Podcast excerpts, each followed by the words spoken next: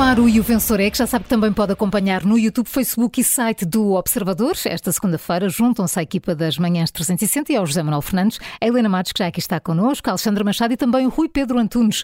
Carla, neste início de semana vamos pontuar os professores, o programa de renda acessível, o controle aéreo, as dívidas na saúde, mas começamos com as críticas a António Costa. Numa espécie de febre de domingo à noite, voltaram as críticas a António Costa por parte de socialistas, Ana Gomes e Alexandra Leitão aproveitaram uh, os espaços de opinião que têm na televisão para criticarem o Primeiro-Ministro. Uh, Rui Pedro Antunes, como é que isto se entende? É verdade, já não há, já não há respeitinho pelo Primeiro-Ministro. Tem que relaxar um bocadinho, talvez com uh, se aprovarem a, a, a, legalização da cannabis, talvez os críticos internos relaxem um bocadinho, não é? Uh, porque António Costa ontem esteve num congresso da JS em Braga, hum. Onde, enfim, prometeu mais uma vez muitas coisas para os jovens e foi muito aplaudido, inclusivamente por, pelo líder da, da JS, que é o Miguel Costa Matos, que foi reeleito. mas de facto, naqueles que são os mais, os mais graduados, uh, ou alguns mais graduados, uh, as críticas uh, são, são maiores. nós já tínhamos assistido na sexta-feira a uma crítica de Pedro Cisa Vieira, uhum. não é? Uhum. que era amigo e era do núcleo duro e era um dos ministros mais elogiados do último governo. Uh, e agora uh, essas, António Costa não conseguiu uh, estancar essas críticas. Um, é, é certo que não são de pessoas que propriamente nos últimos meses tenham, tenham estado caladas e que agora façam críticas, ou seja, ciclicamente, quando há falhas de António Costa, há críticas por parte destas pessoas. mas voltaram a existir. O Alexandre, Alexandra Leitão, porque foi ministra de António Costa, tem um peso, tem claro. um peso maior até porque, naquele espaço de opinião, uh, uh, tirando António Costa no tempo de António José Seguro, também não é assim tão normal ver críticas muito ácidas ao líder do partido por parte do representante do PS, mas, mas tem acontecido. Uh, e não é tantas críticas, ao terem existido, elas não serem uh, tão, tão escondidas ou tão veladas, porque Alexandre Leitão diz de uma forma muito direta uh, que é um déjà vu de outras maiorias uh, um, e, e, não se refere um, apenas a maiorias de outros partidos, neste caso a maioria de Cavaco Silva ou de Durão Barroso, mas também a maioria de José Sócrates, não é? Porque também diz que há, há expressões uh, dessas mesmas maiorias e diz uma coisa que, que pode ser uh, também entendida uh, até internamente de uma forma mais grave, que é, que é uma maioria que precisa de outra abertura, de outro diálogo, inclusive no Parlamento. Um, e aqui alinhada com Ana Gomes, que foi outra das críticas, diz que cheirou a ajuste de contas interno Uh, isto referindo-se a Pedro Nuno Santos por voltar ao caso do, do aeroporto. Hum. Ana Gomes disse o mesmo, um, que, que, ele, que, que, António Costa só disse que o caso de Pedro Nuno era o único grave para esconder a própria falha de ter escolhido Miguel Alves como ministro adjunto e, portanto, há, assim, há aqui uma crítica aberta uh, a António Costa por parte dentro do próprio PS. Eu sei que uh, o colega de, de, de painel Alexandra Leitão acha que a oposição está noutras latitudes, mas o que é curioso aqui é que uma boa parte da oposição a António Costa também está parece estar a começar a aparecer dentro do próprio PS. O que é um fenómeno mais ou menos normal em maiorias absolutas, não é? Porque um, como uh, o poder está concentrado num só partido, é normal que muitas vezes a oposição uh, venha de dentro. E já vimos isto em várias situações, desde assuntos como estouradas, eh, questões, eh, as chamadas questões que entram mais de, de consciência, porque acaba para travar determinado tipo, eh, tipo de situações tem que ser com, uh, com algumas fações internas que consigam travar isso uh, e, e, de alguma maneira calcionar a tal maioria. Portanto, o que é que é surpreendente aqui é o tom das críticas do mais governante, neste caso Alexandra Leitão. Ana Gomes é sempre mais corrosiva por natureza, mas o facto delas continuarem, já tinham acontecido na sexta e agora continua esta crítica interna ao PS, é uma entrevista que pelo menos para dentro, não caiu bem Uh, e que António Costa mostrou uma postura que uh, algumas das figuras do PS não queriam e já se perdeu um bocadinho a vergonha de criticar o Primeiro-Ministro. Por isso mesmo, Sim. a minha nota negativa vai para António Costa, um, ehm, porque já não é, uh, já não é um, ehm, uma, uma, figura sagrada em que não se pode tocar um, ehm, e, e, já vai tendo muitas críticas dentro do próprio PS. Será que também estava Sim. com sono na entrevista da Visão ou não? Eu, António Costa. eu, eu, ontem não percebi muito bem uma frase da Ana Gomes que dizia que ele não estava com uma postura de Marquês de Pombal, está com uma postura de Marquês de Pinball. Não sei o que é que ela queria dizer com isso, se jogar flipper, se. Uh, mas, mas não, acho que estava mais num sentido, de, em vez de estar com muito sono, um, ehm, estava muito confiançudo, pronto. Uh, e acho que não guiou muito bem uh, essa postura. Um, oh, lá apareceu outra vez no, no Congresso da JTS sem gravata, mas. Rui Pedro, desculpa que... lá, mas eu, eu, eu interpretei aquele pinball diretamente como pimba. Pois, deve ser isso, deve ser isso. Pimba, portanto, um Olha, tom obrigado pela descodificação, e... Helena. É sim, isso mesmo. Tom ligeiro e popular. Sim, no sentido de ligeiro e popular, sim, sim. Hum. Sim, Muito até bem. um determinado tipo de linguagem. Foi por aí. Depois deste momento de semiótica. é isso. Um, uh, Helena a fazer de Roland Barthes e a ajudar-me. Por amor de Deus. fraca qualidade de ler António Costa é mais, nas entrelinhas. Eu acho que é mais Chomsky, mas quer dizer, porque o Roland Barthes é. Pronto, apesar de tudo, temos o, o discurso, a interpretação do discurso amoroso, não é? Aqui não é bem isso. Pronto. Pronto, é, fica, fica essa, assim, essa eventual um tradução. Costa, um Dá um oito a António Costa. Uh, espero não chatear muito uh, José Pacheco Pereira. não temos essa garantia. Bom, uh, Rui Pedro, recordaste aqui que ontem António Costa foi ao Congresso da JS fazer promessas, nomeadamente sobre um assunto que o José Manuel Fernandes quer falar, que é sobre o programa da renda acessível.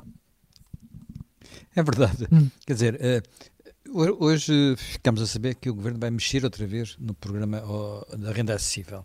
Mas é bom ter noção do que é que este programa significa. Uh, vêm alguns números no, no, público, faz este anúncio sempre com um ar entusiástico. Ou pelo menos quem o faz tem sempre um ar, um, um posicionamento muito entusiástico uh, e uh, percebemos que do total de novos contratos de arrendamento uh, de 2000 e, enfim, desde que há este, este, este regime, só 0,37% foram ao abrigo do regime renda acessível. E aquilo que é extraordinário é não perceber que este regime uh, é um disfarce, é uma invenção desses tempos de geringonça, das chamadas novas políticas de habitação, destas coisas todas, porque o grande problema continua a ser o problema da confiança. Quer dizer, quem é que tem confiança para, com regras a mudar constantemente, e novamente vão mudar as regras da renda acessível, vão mudar as regras do Porta 65, há sempre as regras a mudar, é sempre preciso fazer anúncios, é sempre preciso acrescentar confusão, e portanto, quem faz investimentos e quer uh, retorno do investimento que faz, porque por regra ele representa uh, ou um empréstimo, ou um sacrifício, ou o resultado de uma poupança, não quer esta incerteza. E, portanto, se coloca habitações no mercado, prefere vendê-las, porque não corre o risco de colocá-las no mercado de arrendamento e depois mudarem as regras uh, a todo o momento, como este ano também vão mudar relativamente à atualização das rendas. Mas em vez de perceber isso e tentar criar um programa de renda acessível que fizesse mais sentido, tudo aquilo que vai mudar no programa de renda acessível, que é este estrondoso fracasso. O governo dizia que queria que 20% dos contratos fossem realizados uh, uh, no regime da renda acessível. Ora, nós, o resultado foi 0,37%. Portanto, foi 40, mais de quase 50 vezes menos. 50 vezes menos do, que o objetivo do governo. E o governo o que vai fazer não é mudar as condições para quem aluga, é mudar as condições uh, para quem, portanto, põe as rendas no mercado, para os inquilinos, mas para, uh, desculpa, para os senhorios, mas sim mudar as condições para os inquilinos. Uh, modificar ligeiramente os limites de rendimento, modificar ligeiramente os prazos e pouco mais que isso. Portanto, vamos continuar a ter, basicamente, o quê? Anúncios. Aquilo que o Governo gosta de fazer. Anúncios. Anuncia sempre muita coisa. E depois o que é que vamos continuar também a ter? Ausência de resultados, porque naturalmente um programa mal desenhado não é com pequenos retoques que passa a ser um bom programa. E percebemos também, pela mesma, na mesma linha destes programas de habitação, que o famoso Porta 65, de que o Primeiro-Ministro se foi ontem a orgulhar ao uh, Congresso da Juventude Socialista, que não é um problema novo, é um problema que vem desde 2010. Ora bem, desde 2010 que os plafons base não tinham sido atualizados. Ora, desde 2010 o mercado de, de arrendamento não tem nada a ver uma coisa com a outra, quer dizer, é o dia da noite. E, portanto, quase metade dos candidatos ao, ao Porta 65 não são admitidos, são chumbados. Portanto, o ano passado eram perto de 20 mil, foram aprovados pouco mais de 11 mil. Portanto, é nisto, é nisto que estamos. Uh, grandes programas para, para os jovens que abrangem 11 mil jovens. Uh, a habitação de 11 mil jovens não é nada, é uma gota no oceano.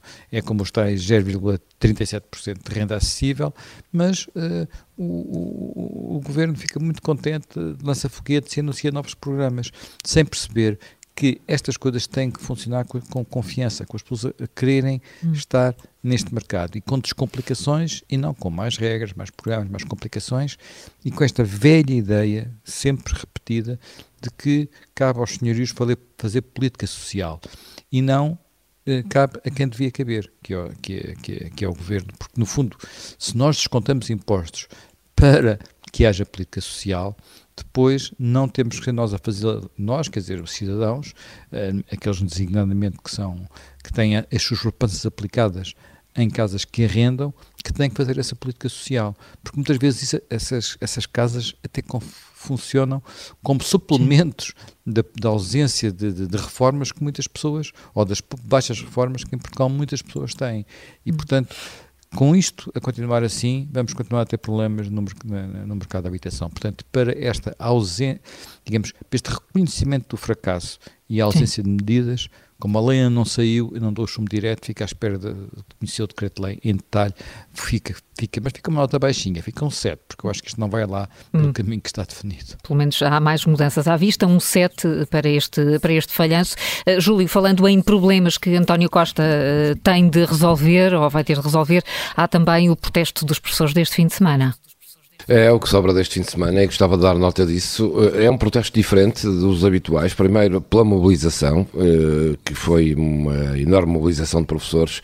Depois, porque eh, estamos a ver professores mais novos, também alunos entre os professores e sem bandeiras de sindicatos eh, também nesta manifestação, eh, com outros cartazes e, sobretudo, para esclarecer aquilo que depois não se ficou muito bem a perceber, que é esta manifestação, para além, enfim, de todas as reivindicações que os professores já fazem há muito, tinha a ver, sobretudo, com esta questão de, da intenção do governo de municipalizar os concursos dos professores.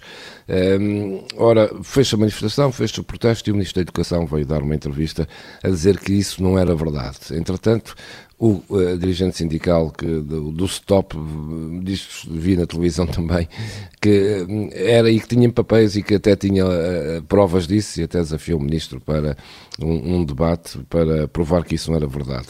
Já todos lemos que havia essa intenção, se foi agora ou se vai para a frente ou não, não se sabe, mas que havia.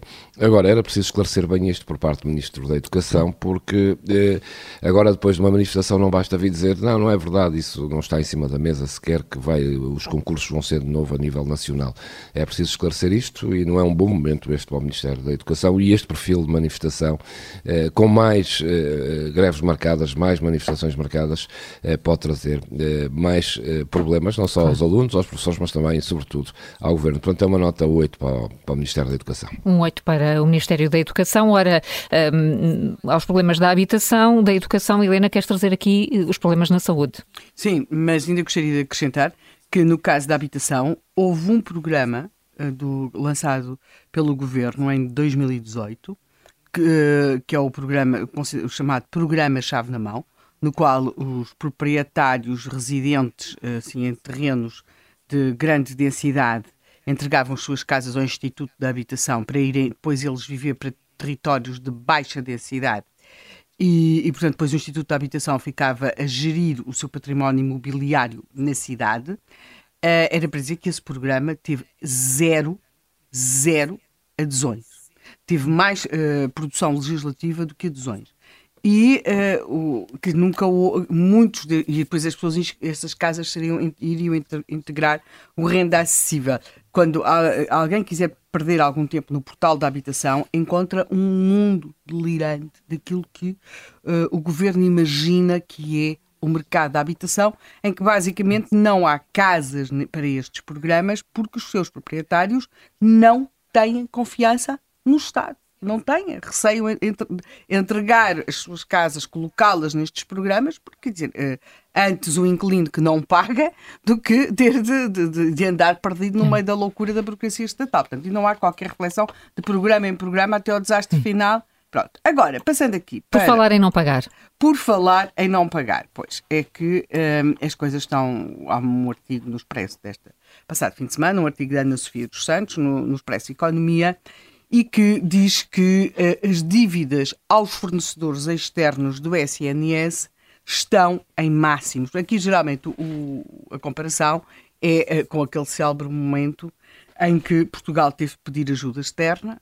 É? Uh, eu acho sempre que isto é muito engraçado, porque os títulos dizem sempre dívida a fornecedores no máximo desde a Troika. Isto não, quer dizer, eh, as dívidas não têm nada a ver com a troca. A troca veio ajudar-nos a, a, pagar as dívidas. Eh, eh, está nos máximos desde a nossa falência. Quer dizer, nós, é como se nós tivéssemos uma doença e dissemos, não estamos assim desde que começámos a fazer aquele tratamento. Não, não. É mesmo quando estávamos doentes. Quer dizer, ou seja, isto está, a dívida está em valores semelhantes àqueles que apresentava quando nós ficámos sem dinheiro, exatamente, e essa foi uma das razões que levou a ter de se fazer o pedido de ajuda externa, é que não havia dinheiro nem para pagar ordenados, nem para o SNS. Portanto, a dívida aos fornecedores externos do SNS está ao nível daquilo que tínhamos quando tivemos de pedir ajuda externa para pagar as nossas faturas do dia a dia, por assim dizer. Esta fatura atingiu neste momento os 2.350 milhões, isto dá valores do mês de outubro. Estas faturas, 63% eh, desta dívida está em cumprimento e a outra, eh, temos a ver com atrasos, estamos a falar de valores de atrasos Uh, muito superiores, ou pelo menos superiores, em 90 dias depois do fim do prazo. E o prazo já tem ali uma margem, mas nós, em cima disso, metem-se 90 dias, ou mais de 90 dias, e chega-se a uma situação de incumprimento. Eu recordo que o incumprimento do SNS teve tempos em que era de tal forma no pagamento aos fornecedores externos que nós tivemos uma associação uh, profissional uh, ou corporativa, por assim dizer, que era a das farmácias, a Associação Nacional de Farmácias, uma associação mais representativa de uma classe, de uma corporação, que se financiava exatamente porque tinha feito um acordo com os governos em que estes lhe pagavam uns juros extraordinários pelos atrasos de pagamento às, às farmácias. Portanto, apesar de tudo, iam pingando os juros e a Associação Nacional de Farmácias autofinanciava-se com estes atrasos do SNS. Agora, o que é que acontece? Nós temos aqui o Ministério da Saúde, diz claro que de 2022 ainda não está fechado, realmente ainda faltam aqui uns dias, mas isto remete para uma prática, que é as dívidas estão, uh, estão em crescendo uh, e, sobretudo, neste ano, porque em outubro do ano passado ela até tinha, era elevada, mas tinha, oh, oh, diz, diz Deixa-me só dar uma pequena nota, pequena nota. É só porque quem quiser ter uma noção mais clara disso, há um observatório de, mensal da dívida dos hospitais. Se é, é, só hospitais, não inclui o resto, porque o resto ainda é pior. Mas uh, de, que, é, que, é, feito pelo Pedro Pita Barros sim, da, sim, da, da sim, Nova e que ele tem um, um blog chamado Momentos Económicos e não só. E a dívida dos hospitais, só para se ter uma ideia, quando a troca cá chegou, estava praticamente em 2 mil milhões de euros. E quando o, o governo de Passos Coelho foi embora, tinha baixado para 500, mil, 500 milhões de euros. Portanto, tinham sido limpos 1.500 milhões de euros. E agora acontece uma coisa que é muito curiosa, que é sistematicamente aumenta até janeiro do ano seguinte. E depois há uma altura em que é... Entra a injeção. É, é outra vez... Uhum. É, sim, entra em injeção. Porque em dezembro faz-se uma injeção. Porque isto significa faz uma injeção, limpa-se. O que significa o quê? Significa que os hospitais, quem gera os hospitais, não tem o dinheiro suficiente para gerir o dia a dia, tem sempre que ficar a dever, uhum. o que tem sempre custos acrescidos, faz com que tudo saia mais caro, porque naturalmente quem, quem, fornece sabe que vai receber atrasado e, portanto, faz preços mais elevados, sim, mesmo sendo em concurso, como é obrigatório ser. Portanto, isto é a irracionalidade absoluta com a ideia de que o Ministério das Finanças, tendo a chave do cofre, não deixa de ser dinheiro do cofre. É falso. Acaba por sair mais no fim, porque as coisas são mal geridas. Com a fama de Estado mal pagador. Sim, Helena, precisamos da tua nota, exatamente. porque ainda não, falta mas há, há, só aqui depois só Sim. uma coisa que eu quero chamar a atenção. É que esta situação, que é sobretudo dívidas, estamos a falar, à parte dos medicamentos e, uh, medicamentos e, dispositivos médicos e os laboratórios. E, sobretudo, o, ou se tem uma grande dimensão para conseguir encaixar este atraso nos pagamentos, ou, ou, então os pequenos e médios fornecedores, muitos deles vêem-se a, a, sua própria hum. sobrevivência a precisar de ser muito assistida. Logo, estamos aqui numa situação que é grave, é uma prática, vai haver certamente agora uma injeção para pagamento de algumas, ou para, para limpar ali uma parte, mas muito pequena, no final do ano e depois voltamos ao mesmo. Portanto, a minha nota, eu vou dizer, é 11 e não é por acaso, porque foi em 2011 que isto nos levou exatamente não aos valores do tempo da Troika, mas aos valores do tempo da falência. Um 11, então. Alexandra Leitão, queres uh, olhar Leitão, para as não. falhas? Ai, eu, ai desculpa, Alexandra. Não mal, não mal. Mas também sou crítica. Machado. Posso fazer as minhas críticas ao governo. Nas minhas cábulas estavam assim as duas Alexandras aqui juntas. Não está mal. Machado, e assim o Rui Pedro Antunes pode ser que me dê boa nota a mim. Bom, depois disto, Alexandra Machado, sobre as falhas no controle aéreo e as falhas nas minhas notas que baralharam o apelido. Oh, não, então... É não faz mal nenhum. Conta. Um, eu tinha trazido aqui uma notícia um, que o Expresso deu na sexta-feira também, que parece-me que, não que não teve o lastro que a, a notícia merece que, que merece. tenha e que tenha ficado um bocadinho escondida na espuma dos dias. Um, o Expresso noticiou incidentes em, em, pelo menos dois aeroportos de Portugal uh, com os controlos aéreos. Uh, não passaram de, de, incidentes e ainda bem, hum. mas também é bom que sejam tratados com a gravidade que merecem. O Expresso contou dois episódios, um no Porto, outro em Ponta Delgada, creio que era, eh, em que só havia um controlador na torre e, que se distraiu ou teve de desempenhar outra tarefa e, e, por isso houve os tais incidentes. E estes são os conhecidos, eu imagino uh, os que não são conhecidos e pergunto-me se é normal haver apenas um controlador numa torre. Hum, uh, aparentemente não é, não é suposto. Pois, exatamente, não é suposto e não devia ser normal, mas aparentemente uh, houve vários casos desses. É um relatório que não pode todo ficar na gaveta, fala sem problemas nas escalas e que haverá assinatura uh, por parte dos supervisores de presenças fictícias dos trabalhadores ou seja, dizem que estão, mas não estão, para poderem receber o salário. Eu estive a olhar um pouco para os números da nave e, segundo o relatório de 2021, a empresa tinha 941 trabalhadores efetivos. Os movimentos eh, controlados por efetivo foram, nesse ano, de 465, contra 854 em 2019. Uh, está bem que em 2019 também eram mais controladores, mas houve claramente, uh, isto ainda é o efeito da pandemia, em 2019 houve muito mais movimentos controlados e estes episódios que o Expresso relatava eram de 2021, portanto houve menos movimentos controlados nesse ano. É uma situação grave que, mais uma vez, espero que não seja abafada. Pedro Nuno Santos, o ministro que tem a tutela do setor, já veio dizer eh, que a nave está a tomar opções para corrigir os procedimentos e garantir que no futuro não haverá este tipo de falhas, eh, mas o, eh, gostávamos mesmo de saber era o que é que a nave está efetivamente a fazer como se impede que isto aconteça e eh, que procedimentos é que estão a ser alterados efetivamente na, na, empresa para que isto não volte a acontecer. A NAV é uma empresa da esfera pública e, como tal, o Governo também tem responsabilidade sobre ela. Aliás, Pedro Nuno Santos colocou na NAV um ex-chefe de gabinete do seu secretário de Estado adjunto eh, em 2020, Pedro Ângelo, é um dos dois administradores da NAV. Só para concluir, a NAV tem dois, neste momento dois administradores apenas, porque Alexandra Reis, que tinha entrado para presidente da NAV, em, creio que em junho de 2022, saiu agora para ir ocupar a pasta de secretária de Estado do Tesouro.